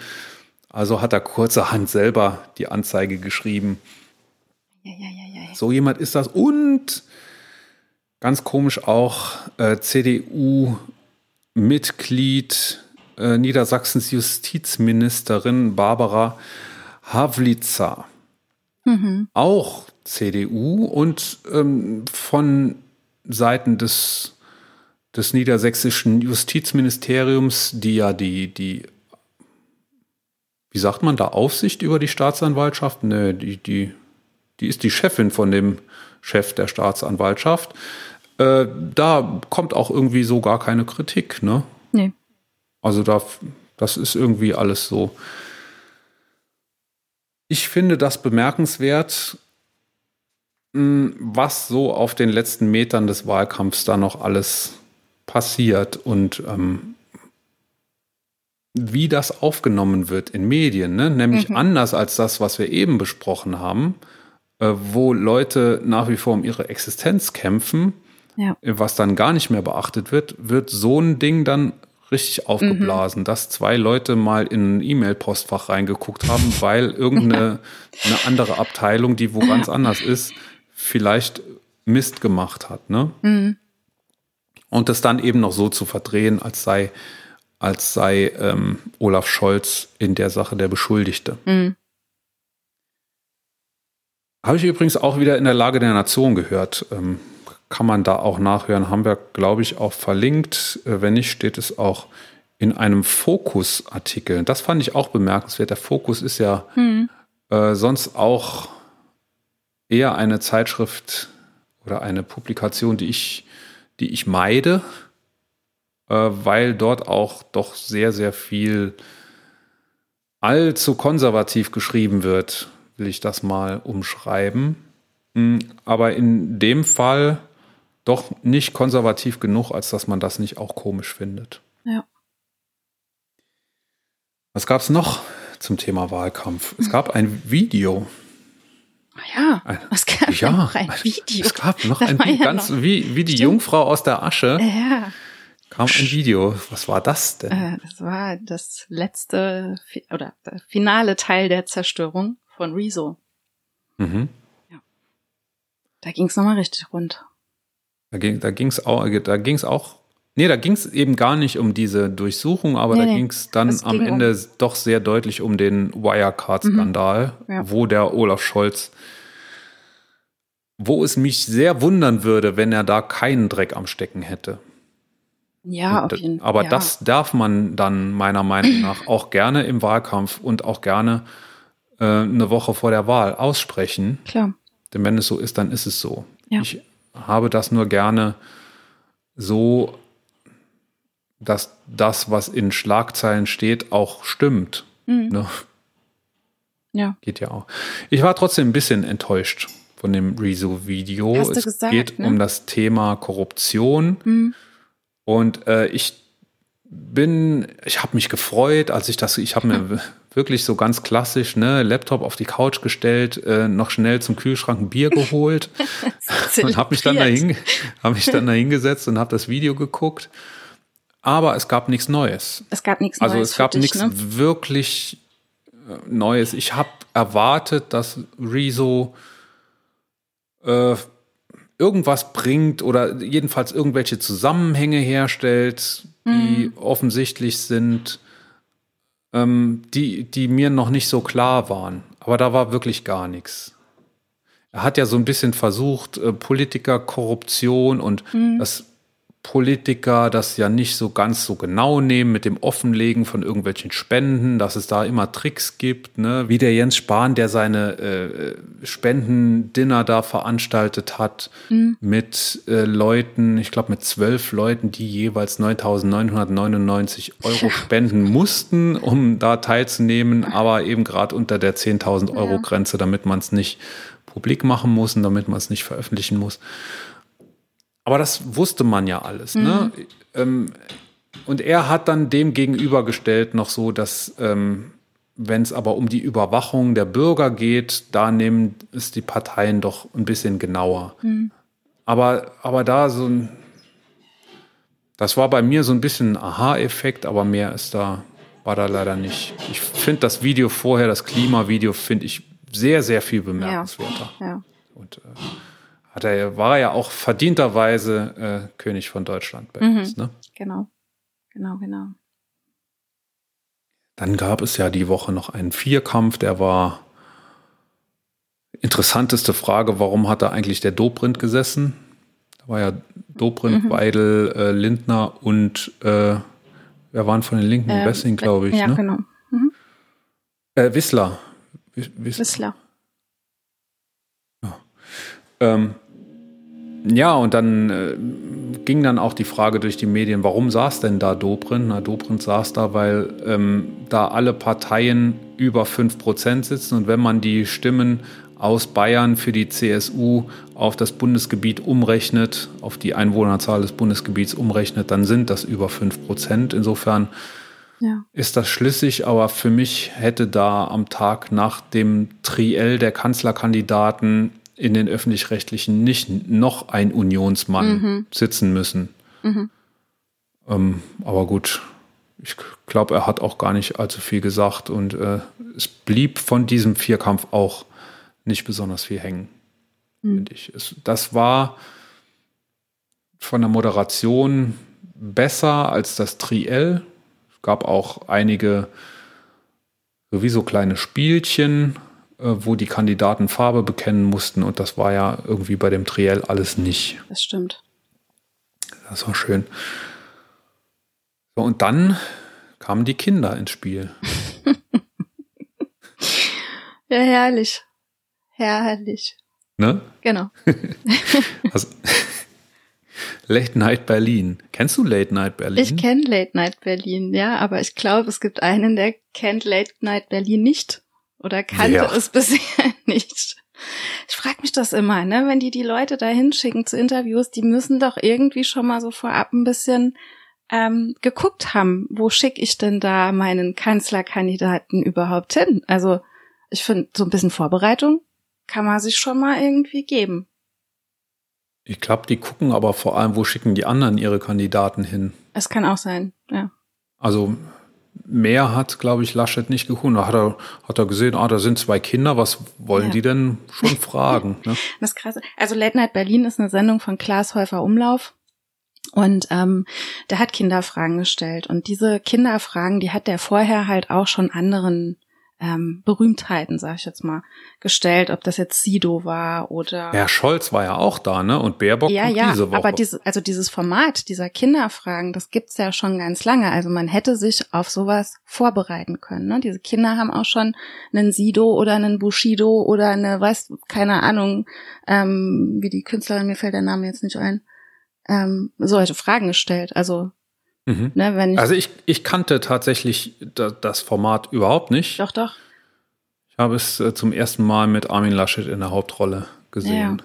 Und das war, wir müssen da nicht auf alle Zitate eingehen, das Nee. äh, ist die Woche schon genug breit getreten worden. Was mich da nur so, ähm, also was mich da gekriegt hat an der Tatsache, es gab ja noch einen Fall, ne, äh, wo der Kropalla von der AfD äh, das, das, der lächerliche, der lächerlich dastehende war am Schluss. Es sind immer die Kinder, ne? Ja, es sind die die Kinder, Kinder. kriegen es hin, egal ob die jetzt einen Knopf im Ohr hatten oder nicht. Äh, vielleicht ist ja Greta Thunberg auch gesteuert von äh, der schwedischen Windradindustrie oder so. Ist aber egal. Sie kriegt das hin, was sonst keiner Richtig. hingekriegt hat. Ja. Und diese Kinder haben beim Laschet auch einige Fragen so gestellt, wie es kein anderer hingekriegt hat. Weder, also kein Moderator von irgendeinem Triell und auch sonst kein Journalist, kein seriöser Journalist. ja. Ich habe mal gehört, dass Journalisten immer so fragen, grundsätzlich ist so ein, so ein ganz, ganz tiefer Journalistengrundsatz, frag immer so, dass der äh, Interviewpartner wiederkommt hinterher. Und ich glaube eben, dass das die, diese Kinder nicht hatten. Der Ich glaub, Laschet denen war das da auch egal. nicht mehr hingehen. Denen war das wahrscheinlich schon sehr egal, ja. Und ja, und dann auch so diese, dieses schlagfertige Nachfragen, Mhm. ne? Weißt du überhaupt, wer Maaßen ist? Das frage ich. Nee, wei weißt du, um was ging's da? Ähm, ist, Ma ist, ist, äh, Maas ja, ist Maaßen ein Nazi? War die Frage. Ja, aber bei dem weißt du überhaupt was? Du, kenn, du kennst den doch gar nicht. Oder so hat er doch geantwortet. Weißt du, du kennst ihn doch gar nicht. Ja, aber irgendwas, was der Laschet auch nicht wusste. Da hat er die Gegenfrage gestellt und dann hat der Romeo, hieß er, glaube ich, Mhm. äh, gesagt, das frage ich doch Sie. Ich weiß es nicht mehr. Ach, hat er Jedenfalls, gelogen? also- hat, er gel hat er was Falsches gesagt? Er hat ja. Ist er böse? Ich kann doch jetzt nichts Schlechtes über ihn sagen. Es geht ja auch nicht um den Herrn Maaßen oder so irgendwie war das. Also er hat sich Das rumgewunden und das Witzige, was ich halt auch fand, ist, ähm, dass der, dass der Laschet zwar versucht hat, irgendwie auf diese Kinderebene zu kommen, aber es null irgendwie geschafft hat, ne, da so auf diese Ebene runterzukommen. Er hat eigentlich genau die bescheuerten Antworten, Entschuldigung, genauso gegeben, wie er sie jedem anderen äh, Journalist, Journalistin gegeben hätte. Obwohl er das kann. Ich habe irgendwie in einer Woche vorher so ein Format gesehen von einer Schulklasse oder eine, eine zusammengewürfelte Schulklasse, in der auch die Kandidaten dann waren. Äh, da hat er das wesentlich besser gemacht. Fand ich. Also er hat Vielleicht ja so seine rheinische, er ist ja so eine rheinische Frohnatur und dann, da hat er das immer alles so ein bisschen darauf abgewälzt. Aber das Erschreckende war ja, bei diesem Late Night Berlin Auftritt, der hat ja Hans, handfeste Lügen Ja, gebracht. Ne? Er hat gelogen. Er hat gesagt, äh, ich habe nicht gegen die Ehe für alle gestimmt. Hat er aber. Er hat auch gesagt, Maaßen hat keine äh, rechtsextremen, hat nichts rechtsextremes gesagt. Stimmt auch nicht. Gut, da kann man vielleicht noch Interpretationsspielraum eingestehen. Aber er hat auch gesagt, dass er wie war denn das mit dem Hambacher Forst? Er hat das Äh, so ein dass bisschen er- umspielt. Er hat gesagt, ja, Dass er da die du, Polizei das, nicht hingeschickt genau, hat. wenn das Hat da er auch. brennt, dann musst du ja, ähm, dann musst du ja die Leute retten, weil da brennt es ja. So, ne? Also, hm, schon, schon sehr problematisch. Ganz großer Künstler der Strohmann-Argumente. Mhm, genau. Und dann der Kropalla, ne? Wir müssen, wir müssen mehr Gedichte Mehr in den Gedichte. Schulen Ich bin auch auswendig lernen. Gedichte. Warum? Warum müssen wir das? Weil, Warum mehr, mehr Gedichte? weil also, weil die AfD das so gerne haben will, meinst du? ja, Ja, weil hier Deutschland ist. genau. Und Gedichte schön sind. Wir haben auch ein Gedicht, was uns beiden. Wir haben überlegt, wie könnten wir diese Folge mit einem deutschen Gedicht anreichern. und wir haben was gefunden, was, glaube ich, ganz gut passt und was auch, äh, ich glaube, wir sagen einfach gar nichts dazu, oder? Die Lotte wird das wird das vortragen. Die Lotte hat das auswendig gelernt, auch denn es ging ja auch darum, die Gedichte auswendig zu können. Richtig. Ähm, Lotte, bitte, einfach. Melusine. Krawil, Krawil. Taub drüber ginst am Musenhain. Trüb tauber Hain am Musenginst.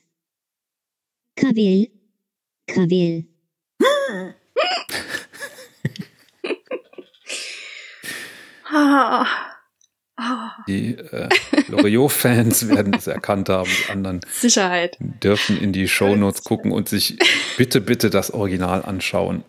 Nicht, dass irgendjemand denkt, was geht. Das haben die geraucht.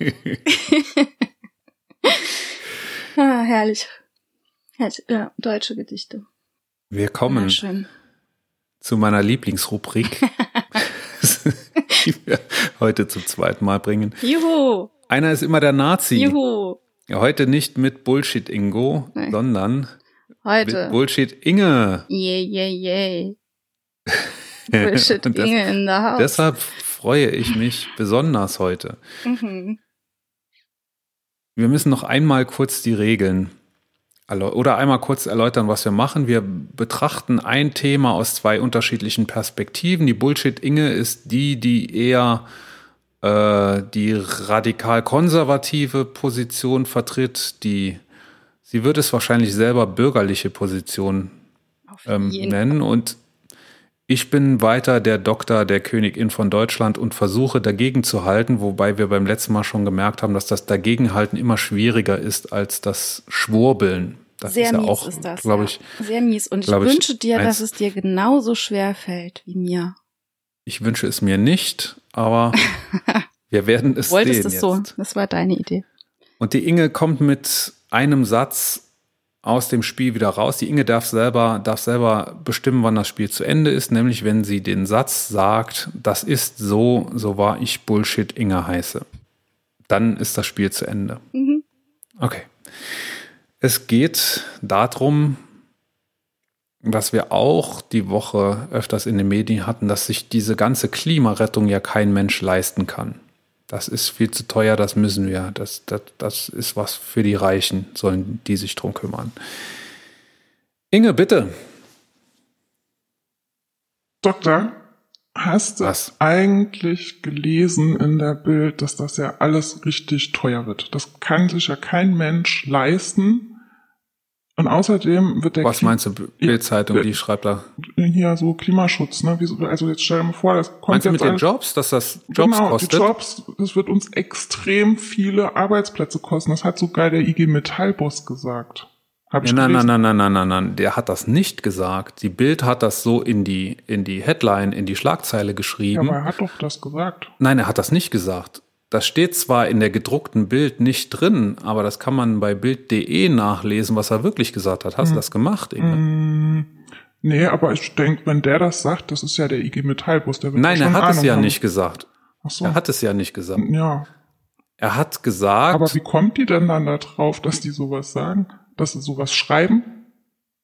Das ist eine sehr gute Frage. Die wollen wahrscheinlich Zeitungen verkaufen. Aber der hat gesagt, nicht, dass der Klimawandel Jobs kostet, sondern dass wir jetzt langsam mal anfangen müssen mit dem Klimawandel. Sonst wird der Jobs also kosten. Wird ja doch Was Jobs kosten, ne? Nein, wird es nicht, wenn wir das jetzt nicht angehen. Wenn wir nächsten Sonntag den Armin Laschet wählen, dann kann das gut sein, dass das Jobs kostet. Übrigens erst recht, wenn wir, liebe Inge, die AfD wählen, dann wird das Millionen Jobs kosten. Aber jetzt mal ganz im Ernst, Aber- ne, das wird doch alles sauteuer. Es wird doch alles sauteuer. Wie soll ich denn zur Arbeit kommen? Das kann sich so ein Normalverdiener aber- wie ich doch gar nicht leisten. das aller, die allerteuerste Alternative wird es sein, nichts zu tun. So das denn? Na, guck mal, die, die, das Hochwasser, hast du mitgekriegt? Da hat auch die Bildzeitung drüber berichtet, ne? Mhm, Oder? Ja, ja, ja, ja, ja. Ja, und wer bezahlt denn jetzt die Schäden da? Die bezahlen du und ich Och, über unser Steuergeld. So, und das sind 30 Milliarden Euro, die da bereitgestellt wurden für die Hochwasserhilfe. 30 Milliarden Euro und so viel muss eine, eine Energiewende erstmal kosten oder eine Maßnahme für die Energiewende erstmal kosten. aber jetzt guck mal, ne, wenn das jetzt alles kommt, so was so die Grünen wollen, was die so alles wollen, dann muss ich mir irgendwann überlegen, ob ich lieber drin warm hab oder ob ich lieber mit meiner Elektroschüssel irgendwie zur Arbeit komme. Wie wenn du es kalt hast, fährst du arbeiten oder wie? Nein, aber das bei dann dir? ist der Strom weg, dann habe ich kein Geld mehr, den Strom zu bezahlen und dann muss ich mir überlegen, ob ich mit diesem Strom heizen oder ob ich das Auto voll tanke mit meinem Strom. Das muss ja irgendjemand bezahlen. Naja, wenn es so geht, wie die Grünen das vorhaben, dann wirst du sogar zuerst mal Geld rauskriegen. Ja gut, die haben ja gut reden, die haben ja, die haben ja das Geld. Die haben das doch. Es wird alles abgewälzt auf den kleinen Mann und die kleine Wo Frau. wollen die denn dein Geld herhaben? Ja, irgendwo werden sie es herziehen. Wo? Wo sollen die das herhaben? Inge, ich habe eine Rechnung gemacht. Ähm, stell dir vor, also das, was du ja immer sagst, ne, das ist ja, dass der, das Benzin wird teurer. Ja. Da hast du doch Angst davor, Ja, dass du mit deiner, mit deiner Schüssel, mit deiner, mit deiner Verbrennerschüssel, die du hast, dass du mit der nicht mehr zur Arbeit Zum fahren Beispiel. kannst. Die und zwei dann, Kilometer, und dann die es wahrscheinlich ich kein sind. Geld mehr und dann stehe ich da und dann kann ich mir das alles nicht mehr leisten. Mit deinem Stehzeug, ja. Äh, nee. So. Das Benzin ist ein bisschen teurer geworden. 8 Cent pro Liter Hm. Anfang des Jahres, weil man gesagt hat, es ist eine gute Idee, CO2 zu bepreisen und die Leute, die ein Elektroauto haben, die müssen diese 8 Cent pro Liter nicht bezahlen, weil die ja gar kein Benzin brauchen. Ach toll. Und so versucht man die Leute dazu zu kriegen, unter anderem damit, ähm, sich Elektroautos zu kaufen. So, Also Wenn bevor ich Elektroauto kaufe, ne, Elektro fahre ich nur auf der Kirmes. So das ist auch schön, aus. ja. Ja, richtig. Da brauchst du, das ist aber sehr viel teurer. Mhm. Wenn du, wenn du rechnest, äh, was kostet eine Runde auf der Kirmes? 2,50 oder so, ne? Äh, rechne das mal aus.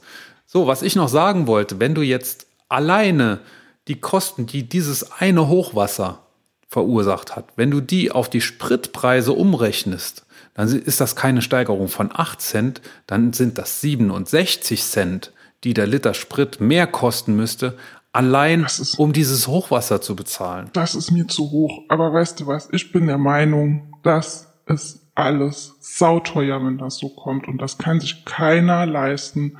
Und das glaube ich, so wahr ich Bullshit Inge heiße. Und den Rest kannst du mir jetzt selbst erklären. Huh, Jesus Maria. Aber cool, ne? es Ich habe den Spruch hart. tatsächlich gehört. Elektro fahre ich nur auf der Autoscooter. Ich habe so ein cool. bisschen gesammelt. Ich habe ein bisschen gesammelt und ein bisschen umgehört. Aber du hast Du recht. bist eine, Es ist leichter. eine sehr versierte Bullshit-Inge. ja, es ist leichter tatsächlich die Bullshit-Inge zu sein der Ne? Bart. Absolut, ja, absolut. Und es macht auch ein bisschen Spaß, Ja. oder? ja, also so rum schon. Okay, aber Andersrum wenn wir, wenn wir jetzt äh, als Tine und Doktor uns unterhalten, sind wir schon beide der Meinung, dass man dass nichts tun die teuerste Alternative Definitiv, ist. definitiv. Und ich finde, du hast ein super, super, super gutes Video gemacht. Ich habe es ja schon ein bisschen in deiner Vorstellung angeteasert. Erzähl doch mal bitte und erklär's noch mal, um was es da geht. Ich habe wirklich einfach die Kosten oder diese 30 Milliarden Euro, die im Moment in oder die gerade in einen Rettungsfonds gesteckt wurden von Bund und Ländern, äh, dieser Fonds soll zugutekommen den Hochwasseropfern. 30 Milliarden stecken da drin und ich habe einfach ausgerechnet, wie viel Benzin und Diesel werden im Jahr in Deutschland verkauft und habe diese 30 Milliarden einfach auf das Benzin umgerechnet und habe ausgerechnet, wie viel jeder Liter Sprit teurer sein müsste, wenn man diese 30 Milliarden Euro über den Spritpreis finanzieren müsste. Und das wären 67 Cent pro Liter. Das würde man natürlich nie so machen, aber einfach um das mal zu veranschaulichen, über welche Dimensionen wir hier reden. Das Ding ist nämlich, dass die Hochwasserkatastrophe ist eine einzige Katastrophe. Wir haben eben schon davon geredet. Davon wird es mehr geben. Ähm, alles deutet darauf hin, dass das nicht das letzte Extremereignis äh, für die nächste Zeit gewesen sein wird. Insofern stell dir mal vor, wir hätten im Jahr fünf, sechs mhm. solche Ereignisse. Was, was das für Kosten werden, ja. die da auf uns zukommen, das macht sich wirklich ganz direkt schon ähm, volkswirtschaftlich bemerkbar. Auf jeden Fall. 30 klar. Milliarden ist auch nichts, was man einfach so nee. wegstecken kann. Ne? Da Eben. muss schon auch der, der Bundesfinanzminister oder die Bundesfinanzministerin, wer auch immer das sein wird nach der Wahl, wird schon auch ein bisschen gucken müssen, wo das Geld herkommt. Ja. Ähm, insofern sieht man an sowas ganz, ganz klar, dass das Nichtstun die teuerste Alternative ist. Und was ich Deshalb habe ich das Video gemacht, um da zu versuchen, wie gesagt, in meinem bescheidenen Rahmen ein bisschen darauf aufmerksam zu machen, weil es sonst keiner tut. In allen Triellen wird über die Kosten gesprochen, was diese Verbote alles wieder kosten. Mm, ne? Mm, das ist ja. ja, so der, der Sprech, den man da hört. Ja. Ähm, das ist, in Wahrheit geht es darum, wie schultern wir dieses Projekt und wie schultern wir das Projekt sozialverträglich? Mhm. Da geht es drum. Also wer hat das beste Konzept, diese Kosten zu finanzieren? Ne? Ja. Und es gibt da immer noch welche, die, äh, die auf der rechten Seite des Spektrums oder Mitte bis rechts stehen, die sagen, oh, da brauchen wir im Moment uns noch gar keine Gedanken zu machen. Ne? Im Moment Stimmt. können wir auf die anderen mit Dreck werfen und sagen, dass das bei denen alles kostet und bei uns kostet es gar nichts, mhm. weil wir es eben einfach nicht äh, auf dem Schirm haben. Ja. Das ist eine, ähm, das ist eine, eine Strategie, die sich rächen wird. Mhm. Und zwar sehr, sehr bald schon. Denke ich auch, ja. Ist auch so. So ist es. So war du. So war ich. Bullshit Inge heißt. Bullshit Inge heiße. Sehr schönes Video. Auch da ist der Link auf jeden Fall natürlich in unseren Show Notes. Also ich mach's so gut. Die Brötchenfrage generell ist sehr, sehr gut. Danke. Ich darf auch mal loben hier drin, ne? Danke. Ja, du darfst mich auch mal loben. gut. Kommen wir zur Krönung der Königin von Deutschland der Woche. Mhm. Und die wird in dieser Woche sein. Lotte, bitte Tusch. Dö, dö, dö. Der Alex. Der Alex.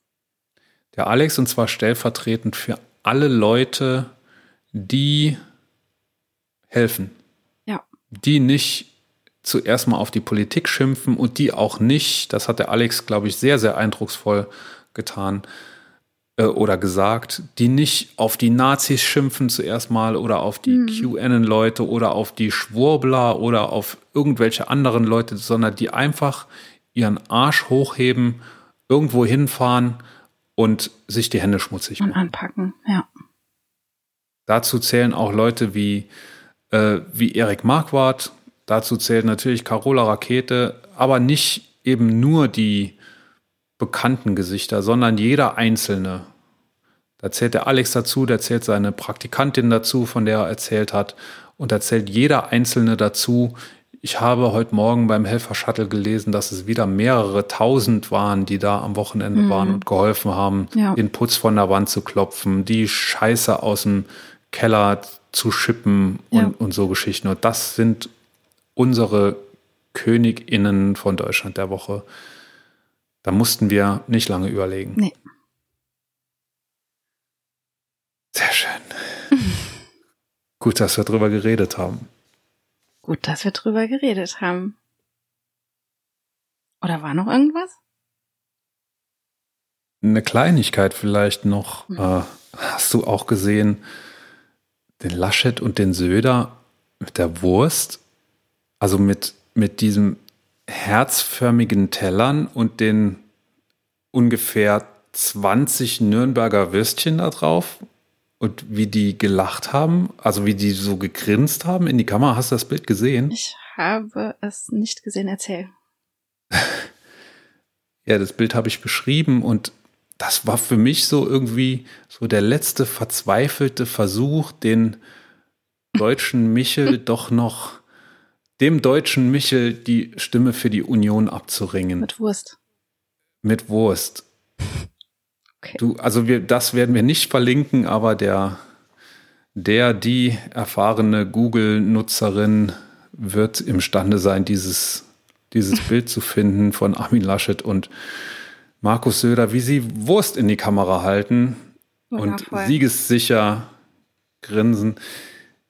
Mir ist da es ist mir zugegebenerweise nicht äh, direkt in den Sinn gekommen, aber ich habe so ein bisschen gelesen und habe tatsächlich äh, was sehr Spannendes gefunden, weil wir ja auch ähm, das deutsche Gedichtgut so ein bisschen huldigen wollten in der Folge der AfD zuliebe. Habe ich gefunden von einem deutschen Dichter namens äh, Wigalf Droste, der auch äh, Taz-Kolumnist war mal war, er war es dann auch irgendwann wieder nicht. Und äh, als er es noch war, 2006, hat er Folgendes über die Deutschen und die Wurst geschrieben. Und ich glaube, das haben Armin Laschet und Markus Söder verinnerlicht, als sie dieses Foto gemacht haben. Ich zitiere aus der Kolumne. Es gibt hienieden so viel Flüchtiges und Verzichtbares, so vieles, das uns ganz und gar Wurst bzw. Wurscht sein kann und auch ist. Die Wurst indes zählt nicht dazu. Unbedingt aber die Wertediskussion, der iPod, die demografische Entwicklung, der Bundespräsident, der Dialog der Kulturen, das positive Denken, der Breitreifen, das Vaterland und andere Folklore. Niemals aber die Wurst. Zwar ist auch sie nicht gefeit gegen die Moden der Wurstmacher an und für sich, aber ist sie ruhend und resistent. Wurst waren wir, Wurst sind wir, Wurst werden wir sein, Wurst werden wir werden, auf immer da.